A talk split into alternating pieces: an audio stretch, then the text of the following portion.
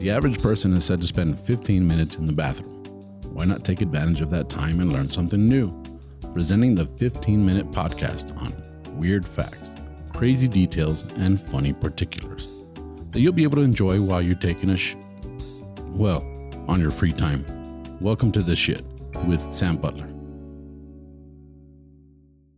Welcome to another episode of the Shit Podcast. I have a very special guest with us today from ¿Qué fue de ellos? or What Became of Them, right? Or where are they What, now? what happened to them? What happened, happened to, to them? them? Podcast. Yeah, you guys are here with me today. We're doing this in English, so thank you guys for joining me. No, Um, thank you for invite us. Yeah. Do you speak English, Yes, Borre? sir. I've never heard you speak in English. you guys speak good English. What are you talking about? I'm bad, but I'm pretty like bad it. too. Yeah. Oh, well, you guys are perfect because But I don't Uh, give a fuck.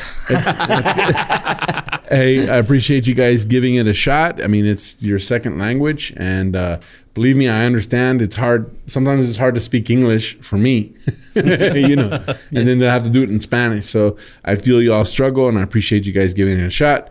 Today's episode is gonna we're gonna talk about one of my favorite Christmas movies ever. I guess it's a Christmas movie. I don't know that it's really a Christmas movie, but they consider it a Christmas Mm. movie. Flintstones? Uh, Rescue no. Santa Claus? No? it's not called that? Home Alone. Home Alone. Oh, okay. Yes. Come on. My poor little angel. My poor little angel. in Spanish, that's what it's called, Mi Pobre Angelito. Yeah. But in English, it's called Home Alone. Uh huh. So that was a very interesting movie. There's actually a Netflix series that that talked about uh, the movies that made us.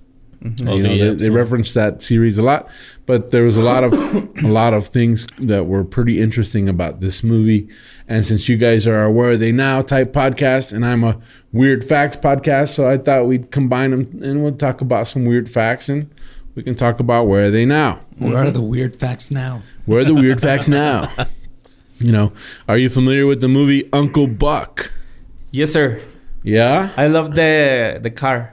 You love the car. Yeah, I like the car and the scene of the the, the toothbrush scene when the kids tries to uh, to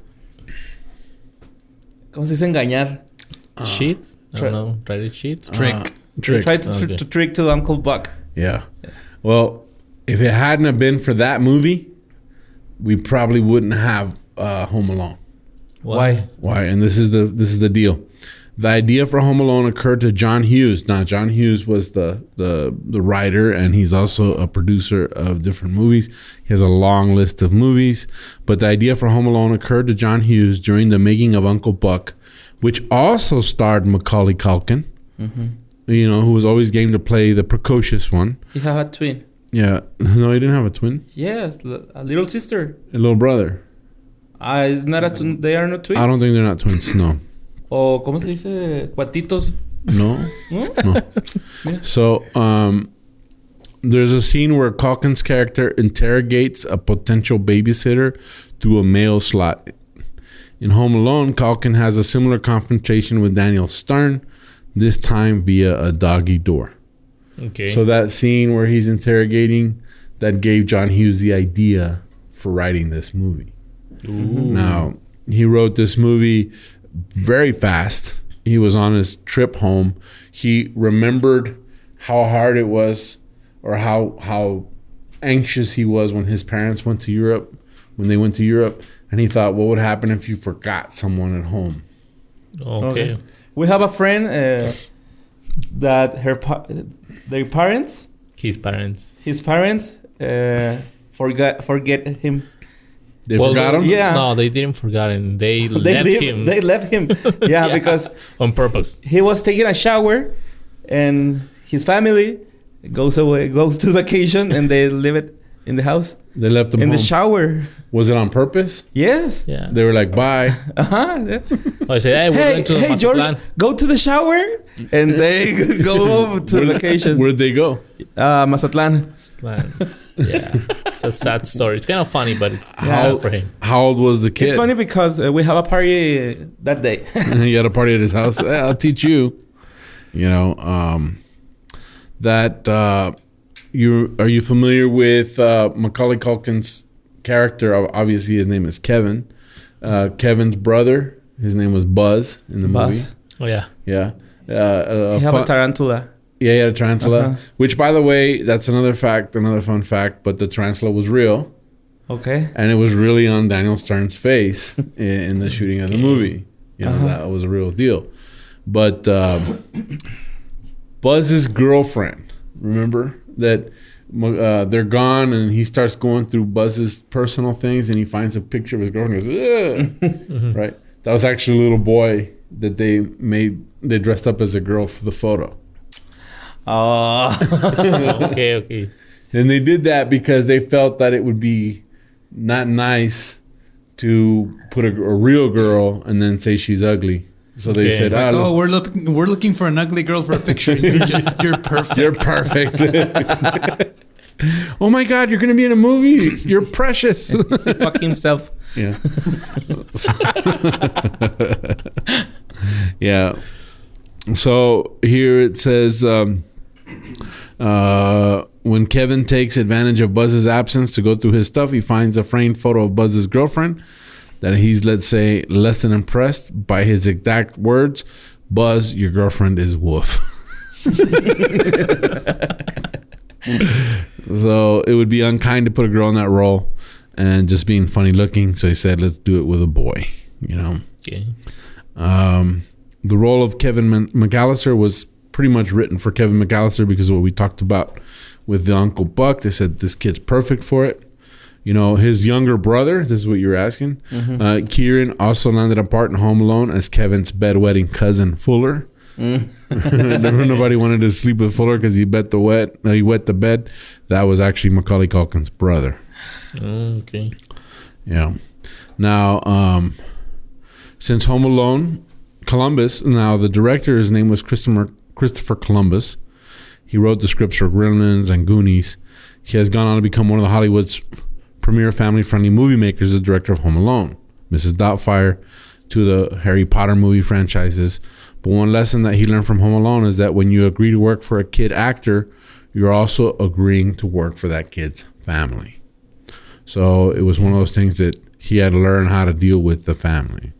We didn't know much about the family at the beginning. We were shooting. We learned a little more. The stories, their hair raising. I was casting a kid who truly had a troubled family life. In 1995, Culkins' parents, who were never married, engaged in a very public and nasty legal battle over his fortune. Yes. So they were fighting for the kid's fortune. If you want to know more, go to ¿Qué fue de ellos? Yeah, ¿Qué fue de ellos? Mi pobre angelito. Yeah, watch that Yeah, because episode 37, 37. probably. Yep. yeah, right now. No, no. Uh, not right Later. now. Oh, episode thirty, uh, episode thirty-seven. Yeah. I, I thought you were saying he was 37. No, I think he just turned 40. Macaulay Culkin. Yes. Yeah. Yeah, there was a meme out there that And said, he wants to change uh, his name. what does he want to change his name to? Macaulay Culkin. Macaulay Culkin. No, Uh, Macaulay, Macaulay. Macaulay, Culkin. Macaulay Culkin, Culkin. And it's for a joke, so then when people ask him like, "Hey, are you Macaulay Culkin?" he can say like, "Yeah, that's my middle name." Oh, that's a terrible joke. White Rabbit. White Rabbit. The other. yeah. one. That's his other project. Yeah. Yeah. Oh yeah. Let's see. Um, the McAllister home from Home Alone has become a major tourist attraction. Where is that? It's located in Winnetka, Illinois, which is a suburb of Chicago. Located at 671 Lincoln Avenue, Winnetka, Illinois, the kitchen, main staircase, and ground floor landing scene in the film were all shot in this five bedroom residence.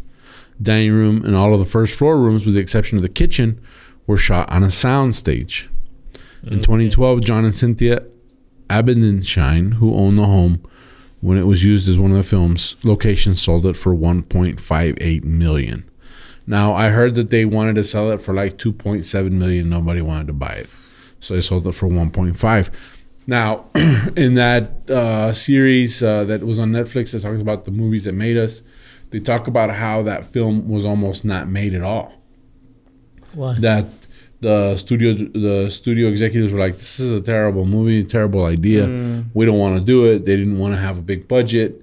And and so they finally figured out how to get it made and they went ahead and made this movie Okay. but to do so they actually used the gym at one of the schools and they built the sound stage inside of the gymnasium at this school okay. right? So a lot of the scenes that you see at the house weren't shot at the house. They was they were shot in this gymnasium at the school, Oh.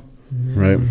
And but that was the famous house that I I remember that house. Um, it's like it's ingrained in your memory, right? Because Yeah. that's a movie that that we. It's a big house. Yeah. And uh, I remember the little train, and he had the Michael Jordan cutout going, trying to trying to trick those guys. Um, Kevin's treehouse in the Home Alone was not part of the house. Remember, he had a treehouse that he Yeah. Yes. right. They actually built that treehouse there to be able to shoot that scene, and then once it was over, they took the treehouse down. So that was something that they added to the house. Oh. I always wanted one. They could have left it up with the. Yeah, right. I'd have been like, "Hey, that's a nice addition to the deal." This is where you know, but um, the main plot point at the McAllister family's in Paris, while Kevin's back home in Illinois. But the whole movie was shot in the Chicago area. Mhm. They didn't go to Paris. you know, the scenes were supposedly set at uh, Paris Orly Airport, were actually shot at O'Hare International Airport. Those luxurious business class seats they're taking to Paris, those were built on a basketball court in a local high school. So you see that's Okay. part of the deal. Um, Robert De Niro turned down the role for Harry Lyme in Home Alone. So it could have been. Could you imagine if it had been Joe Pesci and Robert, and Robert De De Niro. Niro? All right, Casino, man. that would have been a crazy movie, right? Yeah. And they say that Joe Pesci didn't even want to meet Kevin or uh, Macaulay Culkin because he wanted him to be really scared of him for reals. Okay. Okay. So he he was he was like, I'm gonna avoid him till we actually shoot the scenes. And uh, and an interesting fact, he actually bit Macaulay Culkin. He accidentally bit him. So there's a scene where he hangs him up on the door, Uh huh. and he goes, "I'm gonna bite your fingers off." He actually bit his finger and cut him by accident. Yeah, accident, right? by accident, yeah. so this is what He went to suck him. So, according to Culkin, while rehearsing for the scene near the end of the movie, when Wet Bandits finally managed to catch Kevin and threatened to bite off all his fingers, Pesci accidentally really did bite him. As of 2004, the interview with the Rule 42, Culkin still bore a scar from his co star's mistake. In the first Home Alone, they hung me up on the coat hook, and Pesci says, I'm going to bite off all your fingers one at a time. Culkin told Rule, Rule 42, and during one of the rehearsals, he bit me and broke the skin. Wait, wait, wait. Who bite who? Pesci, Pesci bit. bit Macaulay and cut him. Oh. He has the same taste like uh, Michael Jackson.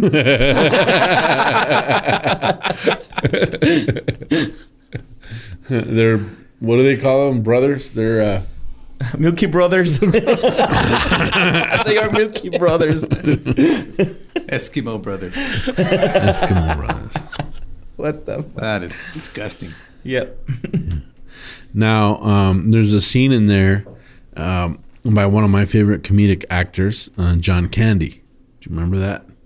Drink candy, the John, guy. John Candy, uh, when Kevin's mom is trying to get back to Chicago, and she's like in Detroit or something, and she can't get like a plane ticket. So um, a guy comes up to her and he says, "Hey, I uh, overheard uh, your problem. Uh, me and the boys were going to Chicago. We'll give you a ride if you like." right? And she's like, uh, "Okay." And they're like, "We're the Kenosha Kickers," right? and she's all okay. He goes, uh, "Like you don't recognize us? Polka, polka, polka." right? He had all these different scenes, right? And, and she's like, "Mm, "No, I don't know who you are." really? Like he can't believe she does it. Like, well, a lot of that was improvised, Oh man. right? And now John Candy, at this time in John Candy's career, he was a megastar. It's like the biggest comedic actor of that time. So he did it as a favor to John Hughes. John Hughes had put him in a bunch of movies Okay. right? Um, National Lampoon's movies. Do you remember National Lampoon's Vacation? Yeah. No, I just saw. Uh, ¿Cómo se llama? John Belushi. Mm, Animal House. Animal House. Uh-huh. Okay, but uh, when the when Chevy Chase takes his family across the country and they want to go to Wally World, which is like Disneyland. Remember that movie? Uh huh. Sí, sí, sí. Well, the security guard is John Candy. Okay. That that they the the park they get there and the park is closed. They lost the grandma and everything, and he has a BB gun and he makes them take him on the rides and goes, "Hey, I think that's a BB gun." Well, that was John Candy. So John Candy was in a lot of John Hughes movies. So he did this as a favor to John Hughes. Um, he actually shot everything he had to shoot in a 23 hour period. From Okay. he got there and he says, "We're shooting all of it because I got to go. You got got another project going on." So to have a to have a megastar like John Candy just show up and do a cameo like that was a big deal. Another big deal was that there's some reports that say that he only got paid like four hundred and fourteen dollars for the, for the cameo. What? Right, Four hundred. four hundred. So the guy delivering the pizza at the beginning of the movie actually made more money than John Candy on that movie. right. Don't suck it. no mames. Not even for the sodas. Yeah, and, it and they said that they said that he, he kind of resented that, like he, it, it bothered him in the long run because uh, Home Alone broke records. Yeah, probably he he didn't talk that it was gonna be a good movie like uh, Yeah, in the box office. He's just like, oh yeah, I have nothing to do. Sure, I'll do a scene for you, and then it blows up, and he's like, oh, give me more money, you dick. yeah, pretty much. Pretty much, that's what happened. nah, you don't have pizza in Yeah. your seat. Yeah, I'm trying to find here um, some of the details of how long this movie. This movie was like um, at the movie theater longer than any other movie at the time. You know, it was there for like 35 weeks or something like that. It was just forever at the movie theaters. It made like 400. It, it, it made like 474 million dollars, which was incredible because they had a 10 million dollar budget. The studio wanted to scrap it, and it became a number one hit. So, um, another thing, Daniel Stern. You know who Daniel Stern is? Yes. Daniel Stern is the curly haired bandit, Mhm. right? Well, he turned the movie down. They tried to convince him to do the movie. He turned it down, so they went with another guy. But that guy didn't get along with Joe Pesci. So they went back to Daniel Stern and said, please consider doing the movie. And he said, um, all right, I guess I'll do it.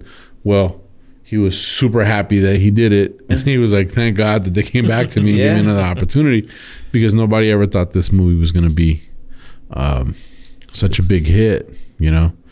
Um, that scene where, where uh, the, I'm trying to find the, the detail here. Um, when he's trying to retrieve the shoe through the doggy door. Uh, let's see. Um, Daniel Stern actually says a, a cuss word. He says shit, and uh, he, he- it's a kid movie, so he had to like he mumbles it, but they didn't cut it. You can kind of catch it if you try and look at. Uh, Joe Pesci was was having a really hard time not cussing because he was on Casino and he was Goodfellas, Raging Bull. mm-hmm. So he kept having to change the words around, which didn't count on, and they made that made that really funny. Probably someone already on YouTube made a video about putting fuck in every Yeah. scene. Um, let me see. I'm trying to find the trying to find the deal. Well, Poland, the country of Poland, actually loves this movie because they show it on Polish national television every single year.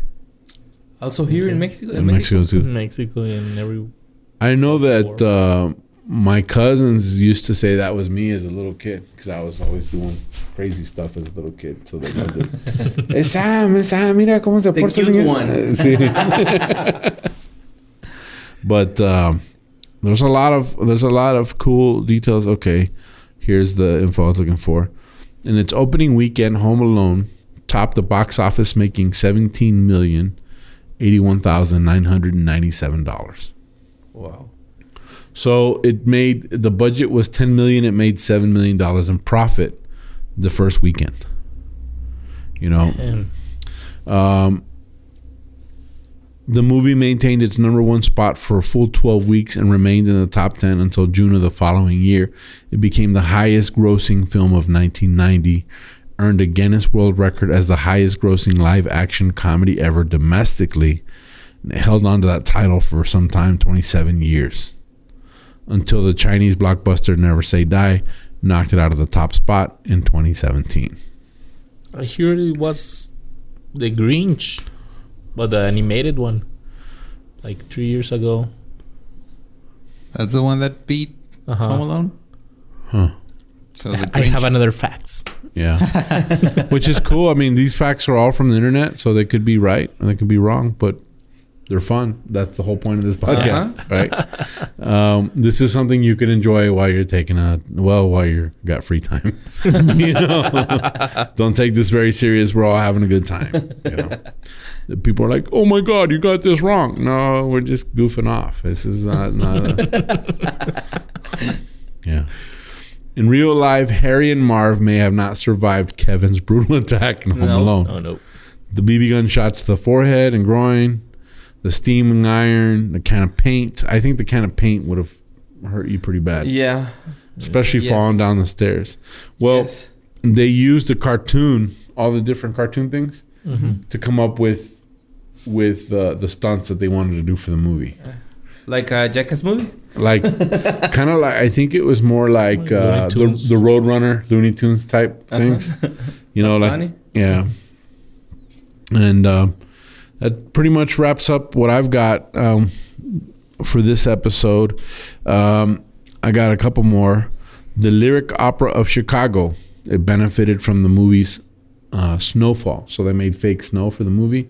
Well, they gave it to the opera in Chicago, and they used it for their different performances.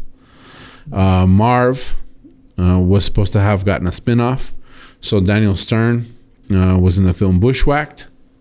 That was a movie that came out afterwards, wasn't as popular, but that movie was supposed to have been him escaping and being a criminal on the run. Okay. Okay, okay. Right. That's what that was. That's a good idea. Yeah. Well, So- I guess it wasn't. It didn't work out. It didn't work out. now, um, let me see.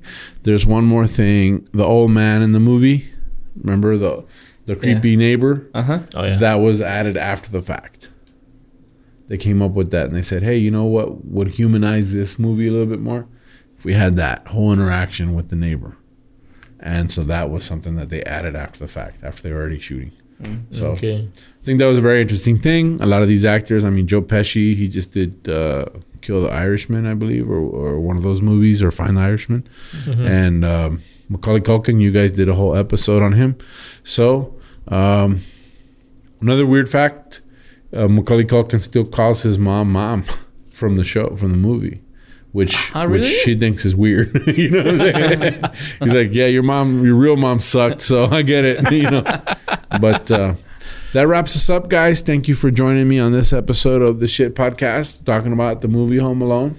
Thank you for And having it is us. a Christmas movie. It is a Christmas movie. Yeah, because that movie learned to people about hope, and that's Christmas. Hope, Love, family, and family. love. Yes, sir. Well, I enjoyed the movie, and um, I haven't seen it in years, but I remember a lot of the scenes, obviously. And so it's one of those things that it's a classic, and I think I'll enjoy it again sometimes. You know, Yep. it's one of those movies you can watch a bunch of times, and Yeah, you get every December. yeah. And I like the "Get out of here, you filthy animal." You know? and in Spanish is mundo, uh, animal inmundo, ¿no? Como dice. Mundo animal. Mundo Mundo animal, animal, yeah. You know. That Keep that the movie was change. was made only for the That's another weird fact too. Those movies, because because there's this, they show that guy, that character, that was uh, something that was made just for that movie. for the movie. Yeah, and then there's a part two, like Angels of Death or something like that. Part two that was also just made up for the movie. So those Yes. movies didn't exist. Yeah, that's cool. Well, thank you guys. Yeah, no, Appreciate thank you you, guys Sam. having us. Thank you for having us And, and, uh, to um gonna say it. I was gonna tell that por aguantar nuestro mal inglés. and I didn't know how to está say chido. it. And, and um, I get a lot of positive. I get a lot of positive comments on my YouTube channel about having guests um, that that are Mexican that that are trying to speak English because Okay. a lot of believe it or not, there's a lot of people that are uh, using this podcast to Practice. to practice and to teach classes. Ah, To cool. teach classes. Yeah, they're So teaching what kind of teacher are you? Yeah, no, but they, but I've gotten a few minutes, and a lot. I've, Just, you know, just watch this podcast I'm gonna take a nap. Well, I get messages from them and they go, Hey, Sam, we want to thank you. We're actually sh- showing your podcast to the class so that they can see conversational English. Okay. And they said, And we appreciate the range of guests that you have because it shows our students that that uh, it's okay. It's okay to not be Yes. per- It's okay to not speak. It's You see- about that. You see that guy? You see that guy is trying to speak English? you speak I know, better than him. I know, my, I know my English is bad, but I don't give a fuck. That's the whole point. Yeah.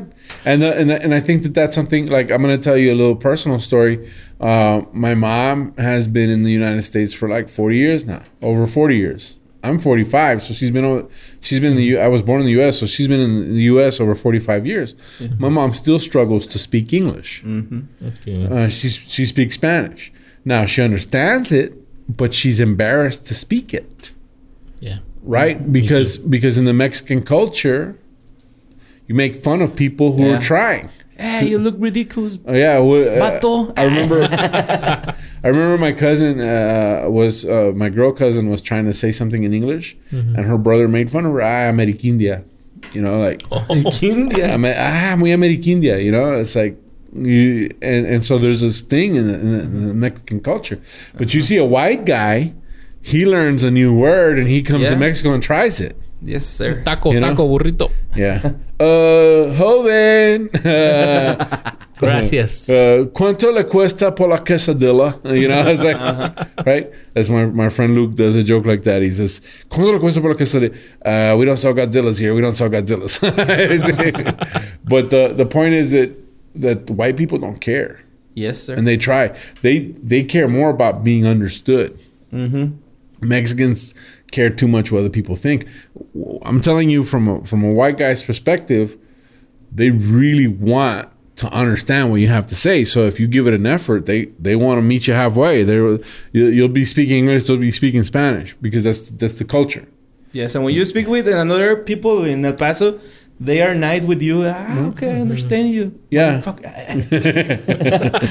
They they they understand your they understand that you're trying, and we appreciate that. You know, and and so you guys are great for being here. We appreciate you guys giving it a shot, and your English is getting better. So Thank it's- you, thank, thank you, Sam. you. Thank you for having us and here. um, don't ever apologize for whatever. We're we're cool, man. That's it, guys. Thank you very much. We're, uh, we already said right where people can find you. Uh, in ¿Qué fue de ellos? Pod, ¿Qué fue de podcast? ¿Qué fue the podcast? And me, like Mario Lopez Capi. and you can find me on Instagram as Luis Luis Sardo. Luisardo Sardo Garcia. Most of you guys. Sardine. Yeah.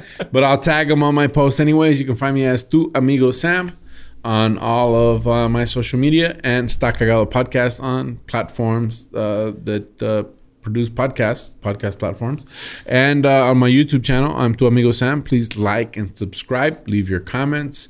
It helps me out a tremendous amount. I still don't know how, but they tell me I have to say that. So thank you guys for doing it. no, but I do enjoy your comments. I do enjoy the suggestions. And if we mess up a, a weird fact, that's cool. It's all for fun. But thank you guys for joining us. That's it for this episode of the Shit Podcast. Thanks. Thank you. Thank you guys. Thumbs up.